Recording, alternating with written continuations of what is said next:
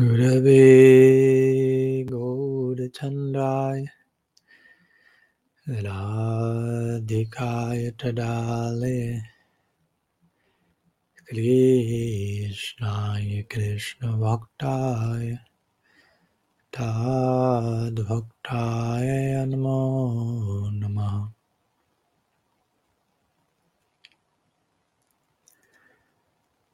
प्रणाम। Todos, muy buenas tardes desde aquí, desde Londres, Inglaterra, el día de la fecha, luego de unos 10 días de visita en Suiza, como estuvimos compartiendo la semana pasada, tuvimos una serie de encuentros muy interesantes allí en Ananda Ashram, luego un último programa en, en Zurich, en la ciudad con otro grupo de votos y hace unos dos días, tres días, dos días, estamos aquí en Londres, en Inglaterra. Ayer tuvimos un primer encuentro con algunos devotos locales, varios de ellos, como se, llaman, se llamarían devotos de segunda generación, nacidos en familia de devotos, compartiendo algunos temas sobre el libro de personalismo radical, hablando ayer en particular sobre la diferencia entre pertenecer profundamente a la conciencia de Krishna y encajar en la conciencia de Krishna. la diferencia entre encajar, pertenecer, en otras palabras, entre dejar de ser quienes somos para encajar o ser quienes somos para poder pertenecer la importancia de aceptarnos y sabernos aceptados por empezar por Krishna mismo para poder sentir que pertenecemos y otras ideas. No voy a estar obviamente resumiendo aquí la clase que tuvimos, pero fue un encuentro muy, muy especial. Y hoy vamos a estar teniendo otro encuentro, ya que como ustedes quizás sepan, hoy también se está celebrando el aniversario en que Srila Prabhupada arribó a, a Estados Unidos, tocó tierra, por decirlo así, en Occidente de la India en el año 1965 o sea que hoy se cumplen 65, se cumplen 58 años, si no me falla la memoria, de dicho acontecimiento. Vamos a estar compartiendo algunas palabras en la tarde del inglés sobre el personalismo radical de Srila Prabhupada. Y varios, como varios de los elementos del, del concepto de personalismo radical de los capítulos en mi libro se ven bien reflejados en cómo Srila Prabhupada, que lo llevó a él a hacer el viaje que hizo, aventurarse en cómo lo hizo, cómo lidió con lo que se encontró, con la aventura que se encontró al otro lado del océano, etcétera, etcétera. Eh, lo cual es de por sí algo muy, muy importante de, abordar y de apreciar, ya que en gran parte ese, este suceso, este cruzar el océano, digámoslo así, en este caso por parte de la Prabhupada también es en gran parte ha generado como resultado el hecho de que nosotros estemos aquí. Eh, así como muchas veces celebramos el advenimiento de Krishna, Mahaprabhu u otras formas del absoluto y avatars descendiendo a este mundo, por decirlo así. De alguna manera, el hecho de que Prabhupada llegase a Occidente es como aterrizar en otro planeta, así como formas de Dios aterrizan en este planeta, digámoslo así ir de India a Occidente este, en, aquellos tiempos donde no había globalización como la hay ahora, donde no había un diálogo y una comunicación tan dinámica, por decirlo así, entre todas las partes del mundo como hay ahora, era aterrizar en otro planeta. Y, obviamente es importante no, no solamente apreciar, celebrar el hecho de que llegó el día oficial, es una manera de conmemorar oficialmente ello, pero más allá del hecho de que llegó, es importante obviamente apreciar todo lo que ocurrió previo a esa llegada, qué lo llevó a embarcarse en ese viaje, qué pasó en medio de ese viaje, qué apertura hubo, qué oraciones hubo, qué, ah, qué vulnerabilidad hubo, como Prabhupada se vació a sí mismo en oración a bordo del Yaladute, previo a eso, como él cultivó un profundo deseo de satisfacer a su Gurudev, cuál fue el humor que lo llevó a subirse al Yaladuta y a llegar como hoy se celebra y obviamente lo que se celebra también es lo que pasó luego de la llegada, pero también lo que pasó previo a esa llegada, ¿no?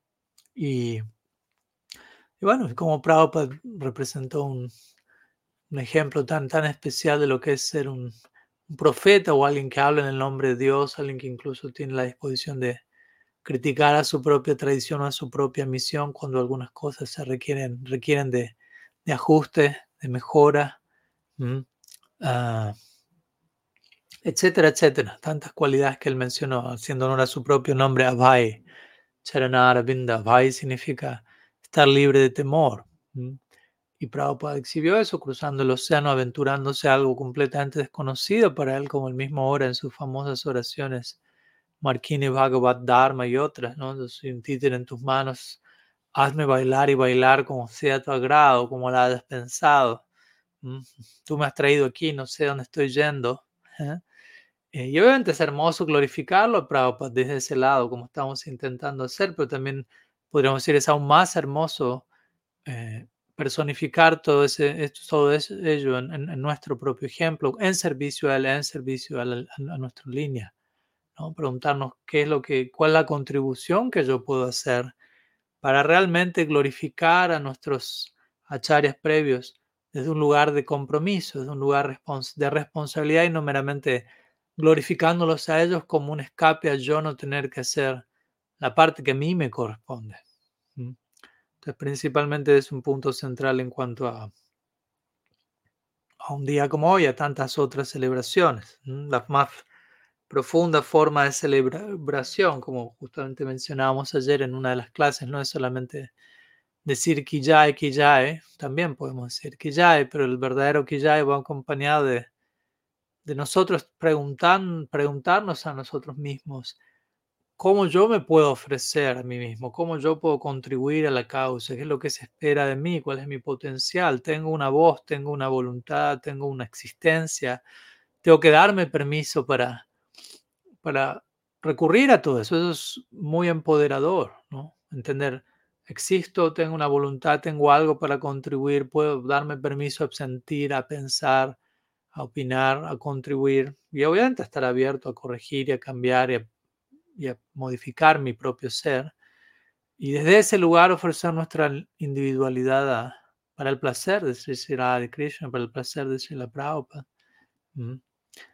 Entonces, algunas palabras de todas maneras en relación a la celebración de hoy. Y bueno, vamos a partir con algunas de las preguntas que, han sido enviadas. Hay algunas que han sido enviadas antes del, del, encuentro, otras, una que está siendo enviada durante.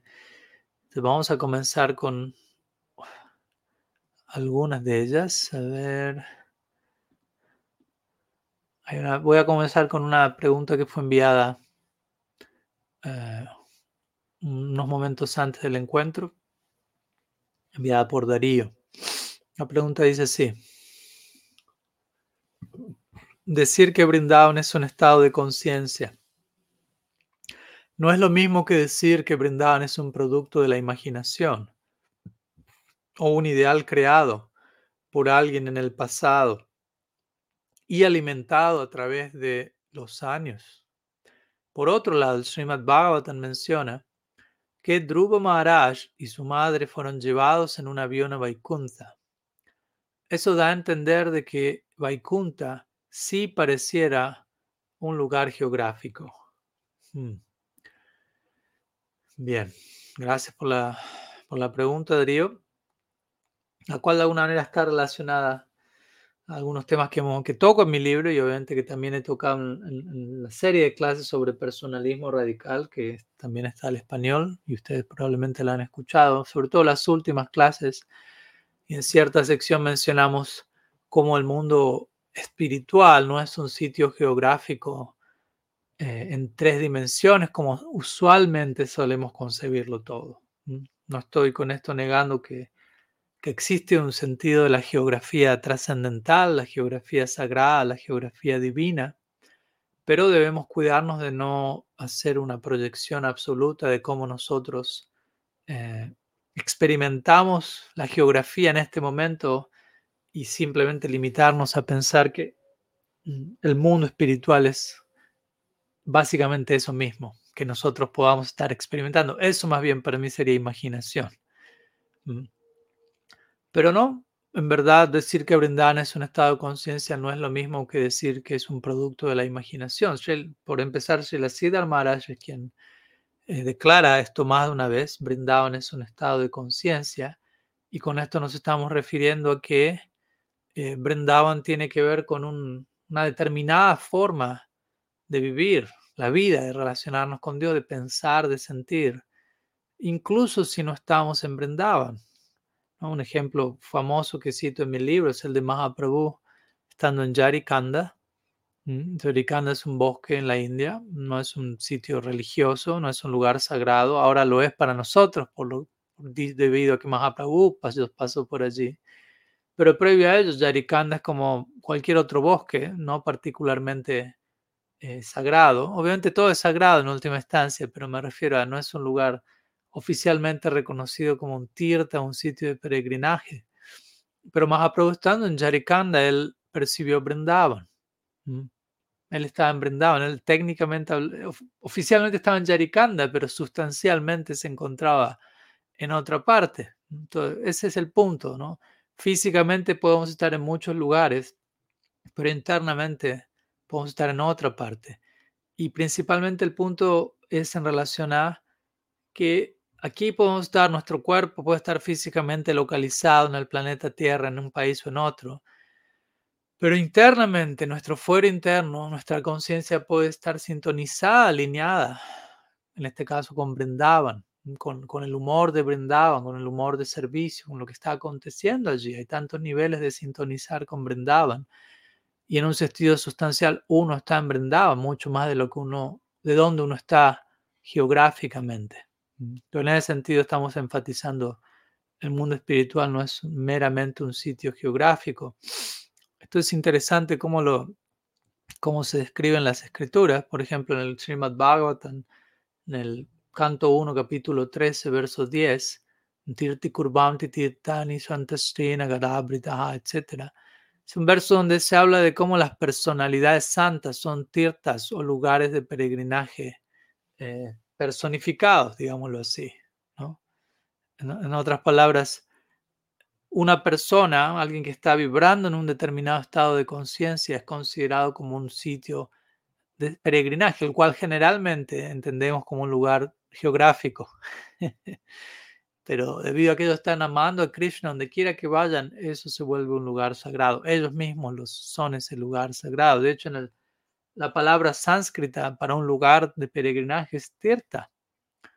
Y ese mismo término, tirta, de acuerdo a Markosh, que es el diccionario sánscrito, uno de ellos, tirta también puede referirse a una persona santa. Entonces, lugares de peregrinaje, persona santa, se refieren con la misma, son referidos con la misma palabra, indicando este punto. En otras palabras, si el estado de conciencia de una persona eh, puede ser comparado, ¿no? Equiparado con una morada sagrada, con un lugar de peregrinaje. Desde ese lado podemos concluir el mundo espiritual no es tanto un sitio geográfico, sino más bien un estado de conciencia. No sabemos de grandes devotos puros, avanzados que, que existen en este mundo, pero internamente están sirviendo en el mundo espiritual. Entonces, eso por un lado, espero que, que esa idea quede, quede clara. ¿No? Porque igual sé que es difícil concebirlo, ¿no? Por ejemplo, el Bhagavad Gita en el capítulo 2, verso 24, Krishna dice, el alma, una de las cualidades del alma es que es inamovible. Entonces, en ese sentido podemos decir, no hay ningún lugar al cual tengamos que ir eh, a nivel geográfico. Más que nada tenemos que ajustar nuestra conciencia, enfocarnos en la dirección correcta y vamos a encontrar que todo ya está allí. Como la, la situación que estamos celebrando hoy. Estamos celebrando que si la Prabhupada llegó a Occidente y en muchas ocasiones se, menciona, algunas personas le, dijeron a Prabhupada cuando él estaba partiendo de Brindavan para ir a Occidente, muchos le plantearon por qué está dejando Brindavan, ¿no? Las escrituras glorifican tanto vivir en Braj, vivir en Braj, ¿por qué está yendo a otra parte? Entonces se nos explica que aquellos que pensaban que Prabhupada estaba partiendo de Brindavan, dejando Brindavan, ellos no estaban viviendo en Brindavan aunque físicamente estaban allí, no estaban habitando internamente el espíritu, la concepción de vida de Braj. ¿Por qué? Porque ellos pensaron, Prabhupada está abandonando, brindaban, en lugar de entender, alguien como Srila Prabhupada está extendiendo Brindavan a, otras partes del, planeta. Porque él está viviendo en Brindavan como un estado de conciencia, por lo tanto, donde él va, en un sentido eso se vuelve Brindavan. Similar ejemplo es el de Prabhupada Bhaktisiddhanta, cuando su guru le dijo nunca vayas a Calcuta. Él estuvo, lo primero prácticamente que hizo fue estar en Calcuta, abrir su mat, go, Bagbazar, go, Mat. Y cuando alguien le preguntó al respecto, él dijo, yo nunca fui a Calcuta, yo siempre mantuve a los pies del otro de mi Gurudev. Entonces, Calcuta es un estado de conciencia, Brindavan es un estado de conciencia. A eso me refiero. Y con esto me refiero a que donde sea que nos encontremos en el momento, en la etapa actual, si queremos alcanzar Brindavan, si queremos alcanzar el mundo espiritual, eso comienza aquí ahora.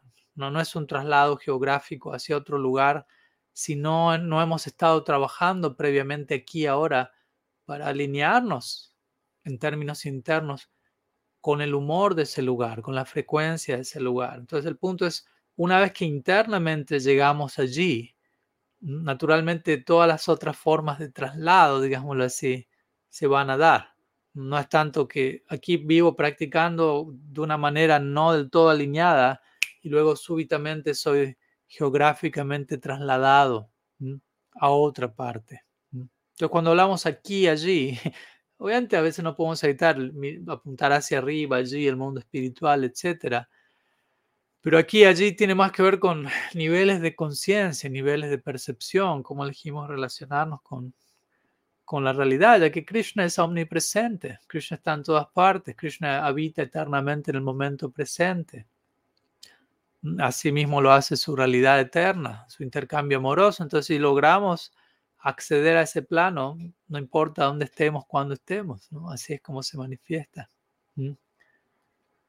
Y en relación a, Dhruva Maharaj, que hay un aeroplano, yo diría que esa sección del Bhagavatam es una manera de ilustrar un traslado de conciencia, pero al mismo tiempo no es que uno se sube a un avión y, el mundo espiritual queda a una determinada cantidad de kilómetros, materialmente hablando, de este planeta.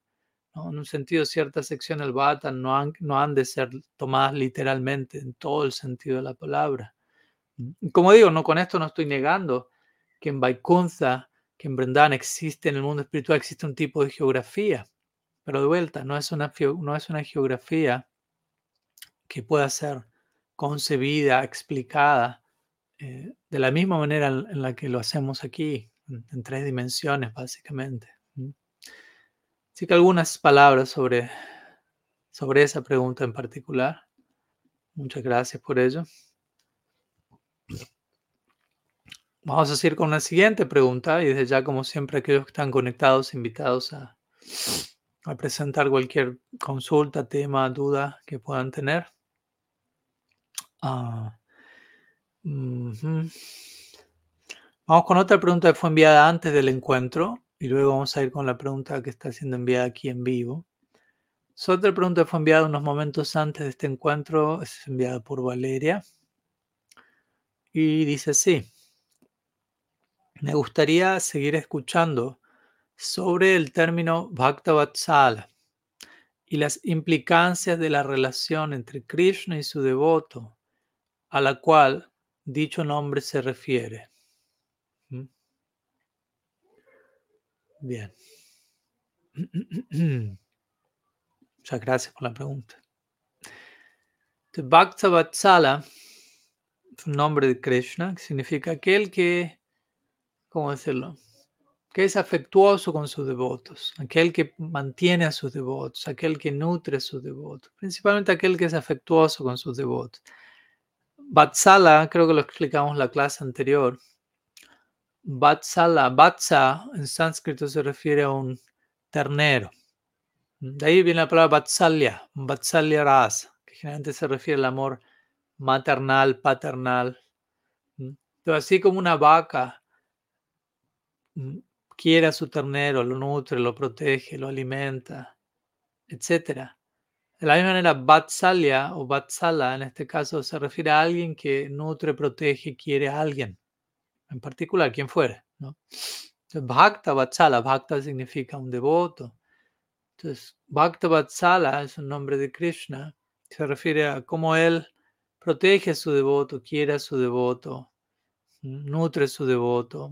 Como hace unas semanas atrás hablamos, este verso del Gita, Ananyas Chintayantamam Jayana Pariupasate, Tesanityam Viyuktanam Yogakshemam Bahamyam. Donde Krishna describe cómo para aquel devoto rendido a él, Krishna se encarga en mantener a su devoto, en proveer a su devoto lo que necesita, en preservar lo que tiene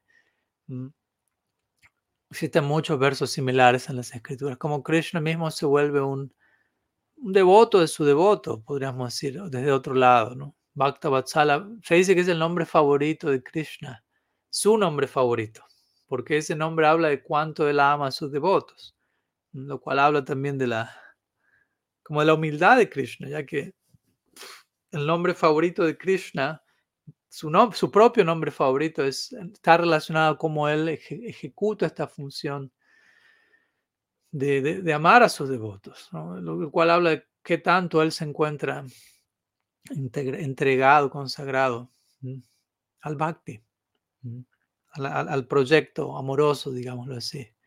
Así como sus devotos se encuentran consagrados a ello, él reciproca en conformidad. De hecho, en el Srimad Bhagavatam, la palabra Bhagavan, que todos conocemos y que a veces se traduce como aquel que posee toda opulencia, también es, presentada de otro lugar muy interesante por Sukadev Goswami. El Bhagavatam dice Bhagavan Bhakta Bhaktimam. Bhagavan es el Bhakta de sus Bhaktas. Bhagavan es el devoto de sus devotos.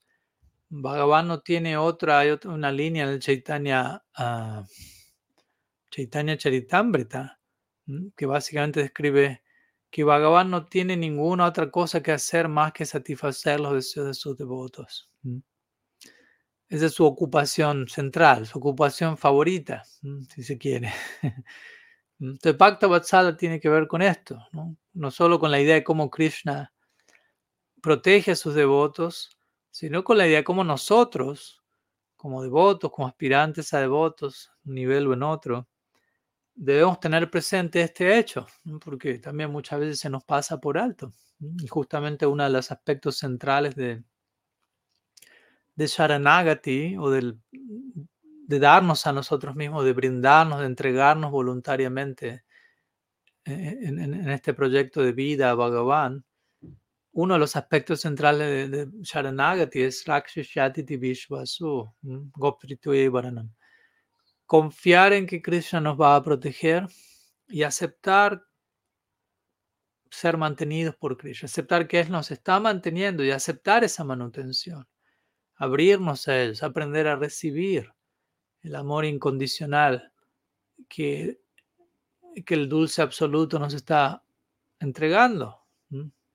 Es un trabajo, requiere un trabajo recibir. A veces pensamos que solamente es un trabajo dar pero muchas veces nos cuesta más recibir que dar. Muchas veces incluso algunos de nosotros, no necesariamente todos, pero muchos de nosotros muchas veces estamos convencidos de que, de que no somos dignos de recibir el amor de Dios. No ser dignos no es lo mismo que no merecer algo. Ah, uno puede no merecer el amor incondicional, pero intrínsecamente cada alma es digna del amor incondicional de Dios. De vuelta, no es merecerlo, pero es ser digno de eso por constitución ontológica, por, aquello en lo, de, lo, que, somos en esencia. Entonces, muchas veces estamos convencidos de que no, somos inútiles, no somos dignos, no podemos ser amados de ninguna manera. Y desde ese lado, cuando alguien nos quiere dar algo, nosotros no, logramos recibir o recibimos desde un lugar no tan abierto. Y eso hace, afecta nuestro dar luego. Si no sabemos cómo recibir, probablemente no sabemos cómo dar tampoco. Entonces, Bhakta Vatsalya de vuelta no solamente habla de la disposición amorosa de Krishna hacia no solo sus devotos, obviamente el nombre habla de Bhakta Vatsalya, como explico en mi libro. Es importante hacer esta diferencia también. Puede ser habla de cómo Krishna es amoroso con sus devotos. Y uno dice, bueno, pero ¿qué pasa con el resto de las entidades vivientes que no son sus devotos? Y a veces se, se, genera esta idea de no, Krishna es indiferente con todos los demás, solamente eh, tiene conciencia de sus devotos. Pero también eso no es algo, no es una idea muy agradable que se nos da de Dios, del ser absoluto. Obviamente Krishna está absorto en su lila, pero También como dice Vishwanath Chakravarti Thakur en Raghavar Machandra, que Krishna retiene su omnisciencia en todo momento. No solamente expresa mukdata, o el quedar completamente afectado, capturado por el impacto del Swarup Shakti en el lila, pero también retiene sarvajñata, que quiere decir omnisciencia. Omnisciencia quiere decir Bhagavan está consciente de la existencia de cada entidad viviente. Y como dice el Shastra, él es el amigo incondicional de cada entidad viviente. Suhridam Sarvabhutanam, Krishna dice en el Gita.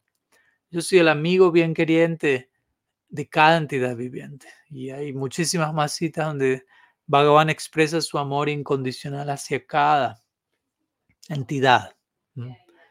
Entonces, Bhakta Vatsalya significa así, Krishna tiene un afecto por sus devotos especial, ya que los devotos tienen un afecto especial por él y el reciproca acorde, pero eso no quiere decir que él no tiene un afecto especial por todos, que no tiene amor incondicional por todos. Y en última instancia, aunque no todos sean sus devotos, todos son devotos en potencia. Y la generosidad de la visión de Krishna es ver a alguien en términos de lo que uno puede llegar a ser, en términos de nuestro potencial más brillante. ¿no? O sea, la generosidad de Krishna. Nos está viendo cada uno nosotros en base a nuestro potencial y en base a nuestro potencial más brillante. También podríamos ser juzgados o considerados en base, en base a nuestro potencial más oscuro. De ahí que salimos todos perdiendo, básicamente. Entonces, el ser considerados en base a nuestro potencial brillante, aunque podamos estar años luz de allí, ese es otro aspecto de la misericordia sin causa, el amor incondicional de Bhagavan. Incluso si quisiéramos decir, esa es la única expresión de su amor incondicional para aquellos que no son sus devotos, eso ya es demasiado, ya es muchísimo, que Él se mantiene observando a todos imparcialmente en base al potencial más brillante que pueden llegar a alcanzar incluso aunque estén años luz de ellos, en base a cómo se están comportando ahora. Es otra manera de decir Bhakta Vatsalya, vuelta. Él es afectuoso con sus devotos. Y en un sentido, algunos son devotos y otros son sus devotos en potencia. Pero Krishna ve a todos en base a, qué uno puede ser en potencia. Entonces, en ese sentido, uno puede aplicar el nombre Bhakta Vatsalya a cada viviente, no volverlo algo exclusivo o elitista, eh, limitado a los devotos de Bhagavan.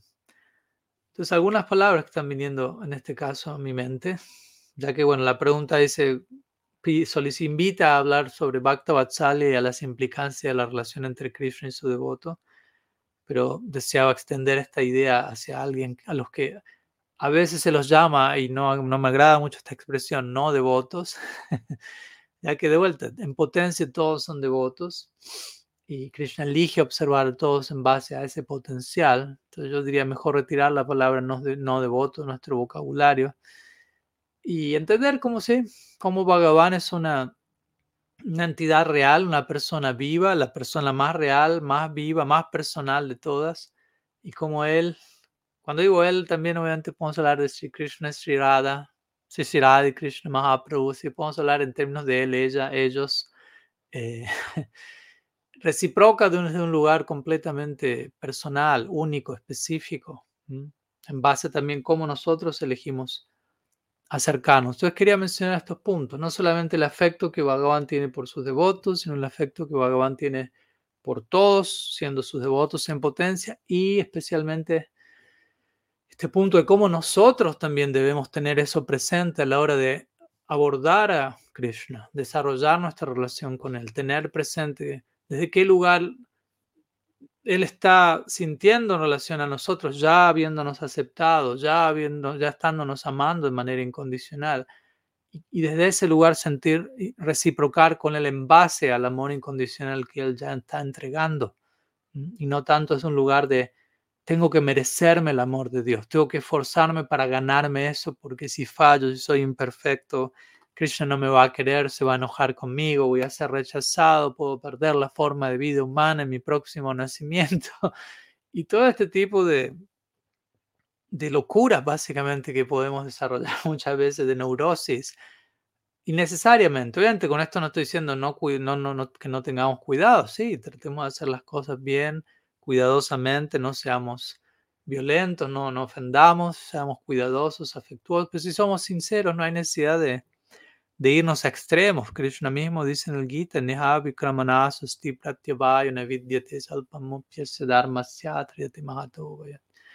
si alguien se consagra al bhakti desde un lugar genuino, honesto, sincero, no hay ningún peligro, no hay ningún temor, no hay nada, no hay nada que se vaya a perder, Krishna dice allí. Incluso el más leve esfuerzo sincero en este sendero lo protege a uno del peligro más grande. Krishna está usando esos contrastes, incluso Swalpam, muy pequeño esfuerzo sincero, Matu lo protege a uno del más grande peligro. Eso habla del poder del bhakti, eso habla de la gracia de Krishna y de cómo Él provee, cómo Él protege, cómo Él sustenta a todos y especialmente, obviamente, si un devoto eh, se, ocupa en este proyecto devocional con Él, que tanto Él no va a estar allí presente reciprocando, pero es nuestro deber creernos eso. Actuar entendiendo que eso es así, teniendo profunda fe, convicción, experiencia no solamente una convicción mental, sino entender que eso funciona de esa manera y de ese lugar también cuando ciertas circunstancias lleguen a nuestra vida, que de alguna manera puedan ser circunstancias desafiantes, circunstancias difíciles, dolorosas, traumáticas, no perder de vista esta noción de Bhakta Vatsalya, ¿no? perder de vista esta idea de Krishna me está queriendo, cuidando, manteniendo a través de esta determinada situación me está sacando de la zona de confort absolutamente. ¿no? Porque si no, de, otra manera vamos a considerar que Krishna sea Bhakta Vatsala significa que él va a hacer todo muy lindo, muy gratificante, muy cómodo, muy como a mí me parece, como a mí me gusta. Y eso no es Bhakta Vatsala. Él va a proveer aquello que más necesitamos para acercarnos a Él y Él sabe mejor que nosotros y mejor que nadie qué es aquello que necesitamos para crecer desde donde estamos hacia la próxima, el próximo etapa de nuestro acercamiento a la meta. Entonces debemos también abrirnos a eso, confiar en ello. Kampam como el Bhatan dice, si yo anhelo honestamente recibir la gracia de Bhagavan, voy a interpretar y a tomar todo lo que llegue a mi vida, especialmente las situaciones complicadas, como, como una gracia especial. Y voy a agradecer eso y voy a glorificar aún más a Bhagavan. Tenemos ejemplos extremos como Kunti Devi, Vipadasan, Tatra, Jagadguru, ya está orando a Bhagavan, solicitando aún más problemas. ¿Por qué? Porque para ella esos problemas que solicita no son problemas, en última instancia. Apunar Bhagavadshanam. A través de esos problemas yo recibo mayor darshan de ti, dice ella. Más te veo, más te siento presente, más incremento mi toma de refugio. Entonces, de ese lugar también podemos enfatizar la idea de Bhakta Vatsala, la importancia de que, de que Bhagavan nos está queriendo y protegiendo. Y el afecto toma tantas formas, como ustedes saben. El afecto no solamente toma la forma de una caricia, puede tomar la forma de una caricia, puede tomar la forma de un castigo amoroso, puede tomar la forma de, de separación, de ausencia, como en la dinámica eterna vemos, Krishna ama a sus devotos, pero él por momentos no está allí, en un sentido. Obviamente se vuelve ausente para volverse aún más presente en separación, para incrementar la intensidad de la cercanía, de la unión. Entonces, las maneras en las que Dios expresa su amor hacia nosotros son más de las que podemos imaginar. No es algo estereotipado, no es algo que podemos delimitar y controlar y definir de manera simplista, de manera rápida. Eso, eso no es correcto. Entonces, eh, estoy diciendo todo esto porque todo esto implica el término Bhakta Vatsala. Krishna ama a sus devotos, mantiene a sus devotos, protege a sus devotos. Sí, pero ¿qué significa eso? ¿Qué forma toma eso? ¿Mm? ¿Cómo nosotros debemos relacionarnos con todo? Eso debemos pensar en todas estas cosas, debemos reflexionar, no solamente solamente hacer un copy-paste y repetir términos, sino desplegar las implicancias de cada término. Ok, ¿qué significa este término? Si yo lo empiezo a, desplegar, a extender, a pensar en todo lo que, lo que eso representa. Entonces hoy estamos aquí ocupándonos brevemente eh, en estos ejercicios, sí, confiar en Bhagavan, como dice Prabhupada Bhaktisiddhanta, ante los arreglos del Señor Supremo en nuestra vida debemos ser pacientes. Si nos volvemos impacientes ante los arreglos de Krishna en nuestra vida, eso está mostrando que no tenemos tanta fe como deberíamos tener. Tampoco es no tenemos fe, hay niveles de fe. Pero si ante los arreglos que Krishna hace en nuestra vida sentimos impaciencia, tenemos, hay algo allí a trabajar en nuestra fe, no tanto en lo que está ocurriendo por fuera, sino en una, una fe aún no tan profunda que nos lleva a estar impacientes, que nos lleva a no poder esperar mientras confiamos, ya que eso es paciencia. Paciencia es mientras espero, confío. No es que espero impacientemente, no es que espero dudando, desconfiando, espero confiando en, la Pese a que no sepa por qué está pasando lo que está pasando, por qué Krishna genera este arreglo en mi vida, por decirlo así. Espero confiando, confiando en sus intenciones, sabiendo que Él sabe más que, mejor que yo, que es lo mejor para mí. Y de ese lugar esperamos. Muchas veces en la espera no, tenemos muy claro qué está pasando, pero sí podemos tener en claro la, el confiar en las intenciones de quien está detrás de esa situación en última instancia. Siempre podemos dirigirnos a ese punto central en el cual no deberíamos flaquear, no deberíamos desconfiar. En fin, algunas ideas sobre, sobre esta idea, de, sobre este término, Bhakta Vatsala, y qué, qué significa, algunas de las implicancias. Gracias por la pregunta, Valeria, y bueno, hay una pregunta más enviada por Marcos Schwinderman. Y Y no hay más preguntas luego, así que voy a responder a esta pregunta y si no hay otra pregunta vamos a estar dejando por aquí hoy, aunque tenemos todavía un rato si es que alguien tiene alguna pregunta, pero obviamente como siempre sin ningún tipo de, de presión, no, no, no, tampoco me interesan preguntas a la fuerza para llenar espacio o algo así, ¿no? Lo que, tenga que lo que se tenga que manifestar es la dosis que necesitamos compartir el día de hoy. Entonces la pregunta es la siguiente. ¿Qué nos puede decir en relación a la ansiedad? ¿Es natural en este plano? ¿Uno tiene que aprender a convivir con la ansiedad? ¿Se la puede trascender? Mm. Bueno, gracias por la pregunta. Son algunas eh, preguntas dentro de la misma pregunta. Recuerdo que hace unos años atrás hicimos una, una clase, un seminario sobre la ansiedad. No, no sé si, Opina, tú estabas allí. Si no, después también lo podemos compartir o si a alguien le interesa, me pueden recordar les puedo, puedo ver de conseguir el link.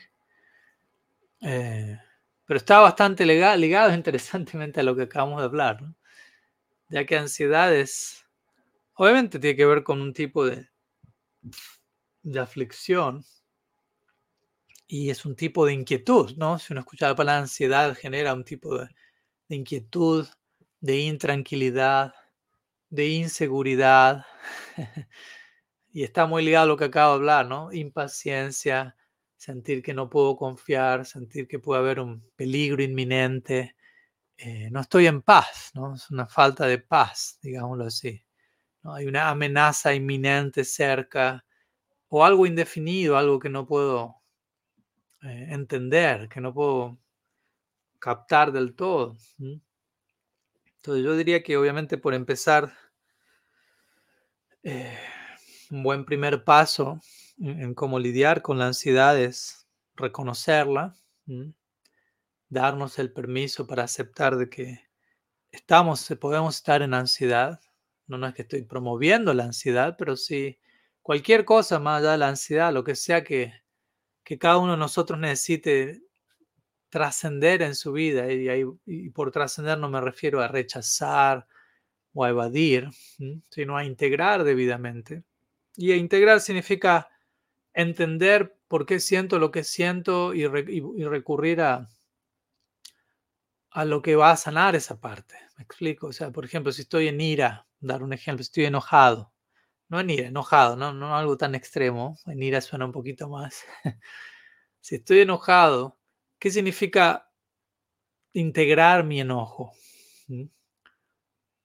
Integrar no significa reprimir, integrar no significa negar que estoy enojado, integrar no significa tampoco una catarsis extrema donde me vuelvo, no sé, resentido o, o, súper violento.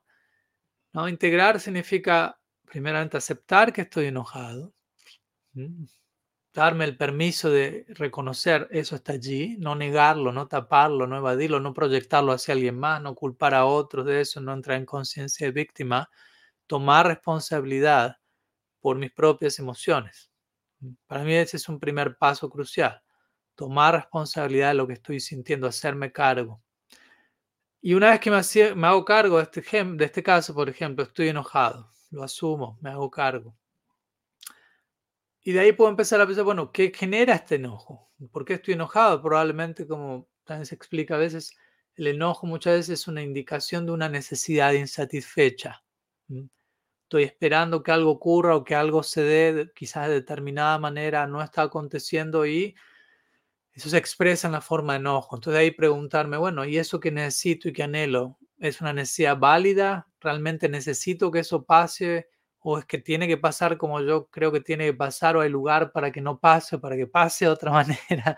Tú no empiezas a desglosar, a ir, a ir, a, la causa raíz detrás del enojo, porque el enojo en un sentido es un síntoma, ¿no? Es una expresión de algo más que está pasando por detrás. Entonces, de ese lado estoy integrando el enojo, por decirlo así, no lo estoy tapando, no lo estoy rechazando, lo estoy reconociendo, lo estoy confrontando, lo estoy desglosando, hasta llegar a la raíz de eso, que no sé cuál será, dependiendo cada caso. Y desde ese lugar puedo sanar, puedo integrarlo de alguna manera. No es que descarté la experiencia, sino que la tomé, la abordé, la reconocí, la confronté, la, la sané, la redimí la incluí como parte de, mi, de, mi, persona, de mi viaje, de mi enseñanza. Si se entiende la idea. estoy dando obviamente el ejemplo del enojo aquí, pero podemos extender esa misma idea, en este caso, a la ansiedad. La ansiedad es un síntoma. ¿Por qué estoy en ansiedad? Obviamente, muchas veces no tenemos ni idea por qué estamos en ansiedad.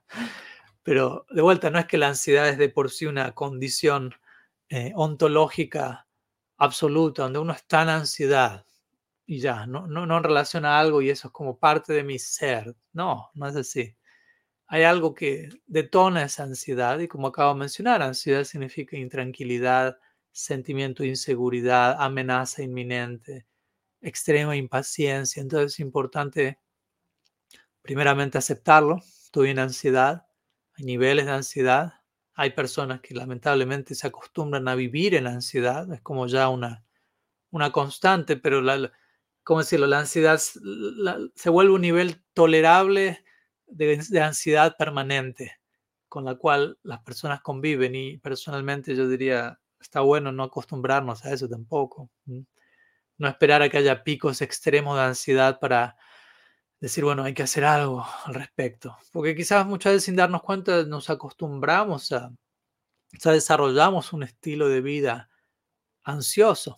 Y obviamente hay muchas cosas en nuestro día a día que, que pueden potenciar eso, no por culpar a otras personas o a otras situaciones, pero por entender que hay determinadas formas de vivir nuestra vida en donde probablemente nuestra ansiedad va a aumentar por dar ejemplos prácticos, y lo primero que hago cuando me despierto es chequear mis redes sociales y ver qué mensajes tengo, qué comentarios subo, qué subir, qué hacer, qué, o prendo las noticias y hay una guerra tras otra y conflicto y mentira y abuso y, y chisme aquí. O sea, probablemente si parto el día de ese lado o si cierro mi jornada de ese lado y si entre medio del comienzo y el fin también nutro mi, mi conciencia, mi nutro entre comillas, malnutrición, mi atención con ese tipo de, información sobre todo, si no dedico tiempo a la reflexión, a la meditación, a la oración, a la introspección, al estudio profundo, naturalmente termino yendo hacia el lado de ansiedad porque también estamos en un lugar donde muchas personas están en ansiedad y es una energía que nos arrastra quizás la sociedad en un sentido masivo, promueve un estilo de vida que genera ansiedad, un tipo de alimentación, ciertos hábitos. Entonces, obviamente aquí no, no, puedo dar un diagnóstico definitivo sobre la ansiedad de nadie, porque cada persona es diferente, única y, y todos experimentaremos ansiedad debido a diferentes razones. No, es, no, es, no hay una, no una manera única de estar. ¿no? Tampoco quiero ser simplista. No cante Hare Krishna y se va toda la ansiedad, por decirlo así. Si uno canta debidamente, sí. Pero cantar es no solamente cantar, es acompañar el canto a un estilo de vida. Y atrás de ese estilo de vida, eh, abordar, ¿no? tratar de llevar un estilo de vida cada vez más sátvico. ¿no? En nuestra tradición utilizaríamos la palabra sattva. En sattva la ansiedad prácticamente ha desaparecido, podríamos decir, a comparación de rayas, ¿no? donde está esta agitación, donde está esta perturbación, como decíamos, esta intranquilidad. Tamas obviamente no es que esté libre de ansiedad, quizás en Tamas eso se vuelve aún más establecido, ¿no? que, hasta el punto que uno ya no se da cuenta porque se volvió parte de uno, lo cual es peor aún. Entonces la importancia de, no tanto de convivir con la ansiedad, obviamente con esto tampoco digo cuando venga la ansiedad eh, condenarnos o ponernos en mayor ansiedad. Sí, en un sentido normalizamos que es probable que aún sintamos ansiedad en una medida u otra, durante un largo tiempo, pero al mismo tiempo no resignarnos a decir, bueno, es lo que hay, me, me, resigno a convivir con la ansiedad. No, tratar de alinear nuestro estilo de vida de forma que la ansiedad no sea una necesidad, por decirlo así. Porque de vuelta, la pregunta es, ¿qué es lo que me genera ansiedad? Y esa es una pregunta fuerte, que tenemos que ser muy, ¿cómo decirlo?, valientes para, para podernos preguntarnos ese tipo de cosas, ¿no? ¿Por qué estoy en ansiedad? ¿Será que estoy haciendo algo mal? ¿Será que estoy desalineado con la realidad? ¿Será que estoy vuelta olvidando la presencia de Krishna, su refugio, su guía? ¿Será que estoy negligenciando mi conexión interna? ¿Será que estoy demasiado apegado a que las cosas pasen de determinada manera, a controlar ciertos resultados? ¿Será que me elijo verme como el centro alrededor del cual gira todo? tantas posibles razones que naturalmente por yo situarme en esa situación antinatural, la ansiedad viene. En un sentido, la ansiedad es un síntoma de que algo no está ocurriendo de forma natural.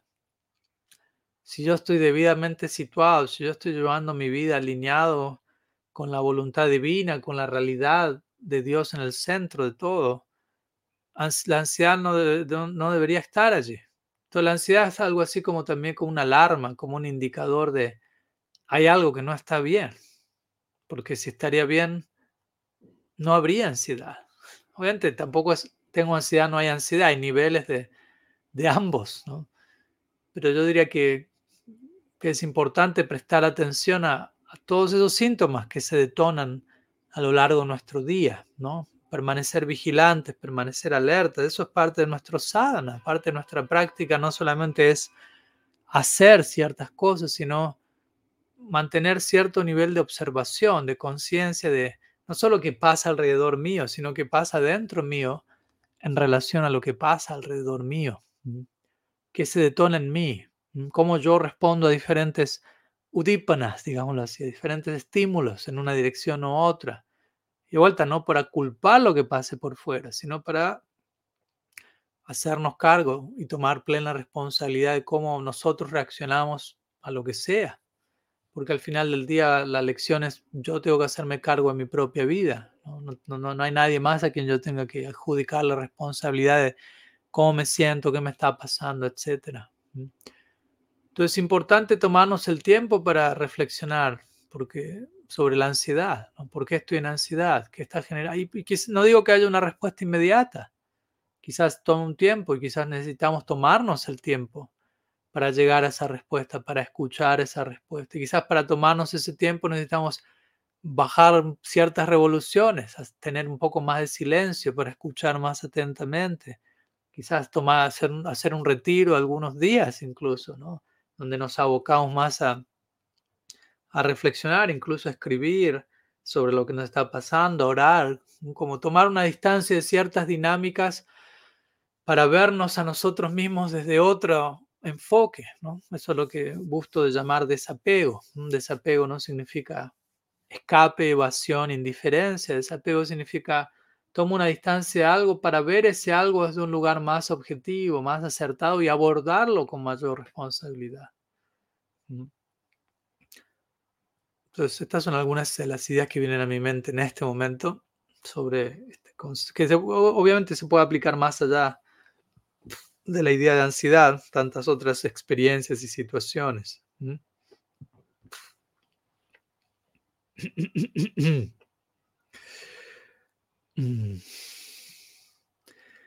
Y como digo, muchas veces todo esto se da en el plano subconsciente. Sentimos la ansiedad, pero no, tenemos, no terminamos de establecer una causa inmediata, directa a ello.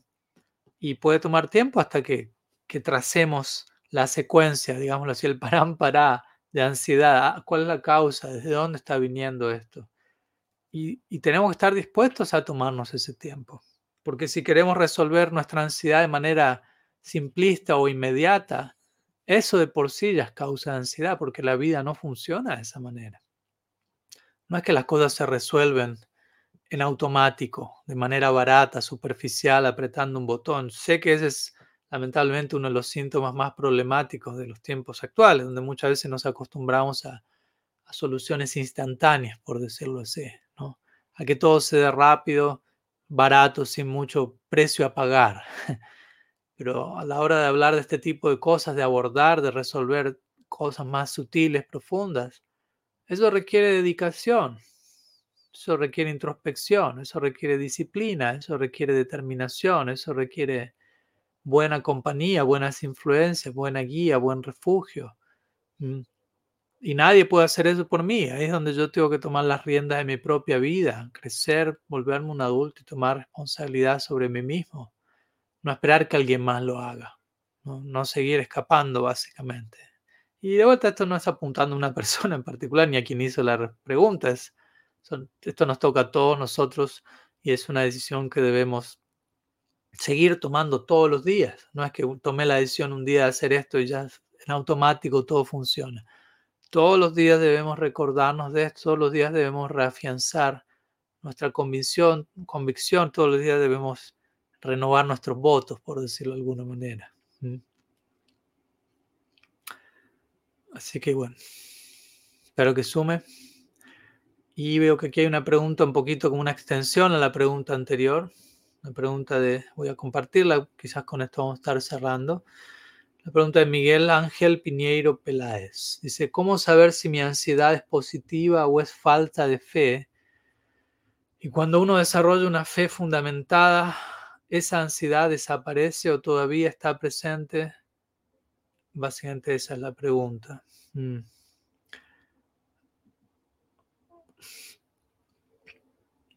en un sentido, ¿cómo saber si mi ansiedad es positiva? Obviamente en un sentido, en un sentido la ansiedad no es positiva, en el sentido que no es que uno está deseando estar en ansiedad, ni celebrando eso, ni orando por eso.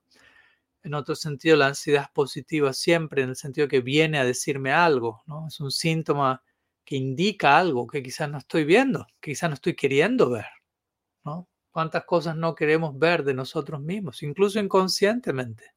o a veces conscientemente.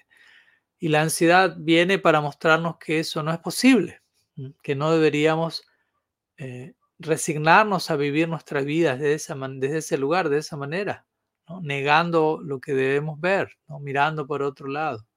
Entonces, en ese sentido, la ansiedad siempre es positiva, ya que nos viene a llevar a la, a la fuerza, viene a empujarnos a que confrontemos lo que no hemos confrontado hasta ahora, que nos hagamos, tomemos responsabilidad por lo que no hemos tomado responsabilidad. Entonces, ese lado es positiva o es falta de fe. De vuelta, cada caso es único, cada situación en particular y como digo, no hay un método, toma esta pastilla y vas a ver qué es qué. Cuidado con buscar respuestas fáciles, ¿no? Cuidado con, con buscar eh, métodos que nos resuelvan todo lo antes posible de manera que no tengamos nosotros que forzarnos demasiado. Muchas veces la respuesta a todo eso es hay que mirar hacia adentro, hay que orar, hay que abrirse, hay que esperar, hay que tener paciencia y va a haber incertidumbre, puede haber duda, confusión. Todo eso es parte del proceso, todo eso es parte de la vida. Entonces, tengamos cuidado cuando, no lo digo esto dirigido a Miguel, a cualquiera, ¿no? incluso al preguntar estas cosas o al abordarlas en nuestra vida, no lo hagamos esperando recibir respuestas mágicas o algo que, rápidamente retire algo, así podemos seguir sin esa molestia. Muchas veces eh, será falta de fe o no. Tengo que observarme a mí mismo, tengo que ser introspectivo, tengo que comunicarme con lo que está aconteciendo dentro mío, tengo que observar, tengo que desarrollar ese tipo de sensibilidad, de capacidad. Muchas veces eso se desarrolla haciéndolo. ¿No? Intentándolo. ¿Cómo aprendo a andar en bicicleta? Andando en bicicleta. pero me voy a caer, se va a caer. Pero así es como se aprende. ¿No? No, no, no hay otro método, no es que alguien más lo pueda aprender por mí. Entonces, de la misma manera, muchas de estas sensibilidades, criterios, cualidades a nivel espiritual se van desarrollando intentándolo, haciendo el intento más sincero que puedo con las herramientas que tengo, con la guía que estoy recibiendo, siendo honesto conmigo mismo, estando abierto, viendo qué tan abierto estoy, orando por poder estar más abierto, orando por misericordia, que arroje más luz sobre qué es lo que necesito ver y cambiar. Y obviamente en un sentido falta de fe, en un sentido saludable podemos decir siempre hay falta de fe. Y con esto me refiero a siempre la fe puede desarrollarse un poco más que es una manera más positiva de decirlo, en lugar de decir falta de fe, careces de fe, no tienes fe suficiente, no, ¿por qué no decir podría tener siempre un poco más de fe?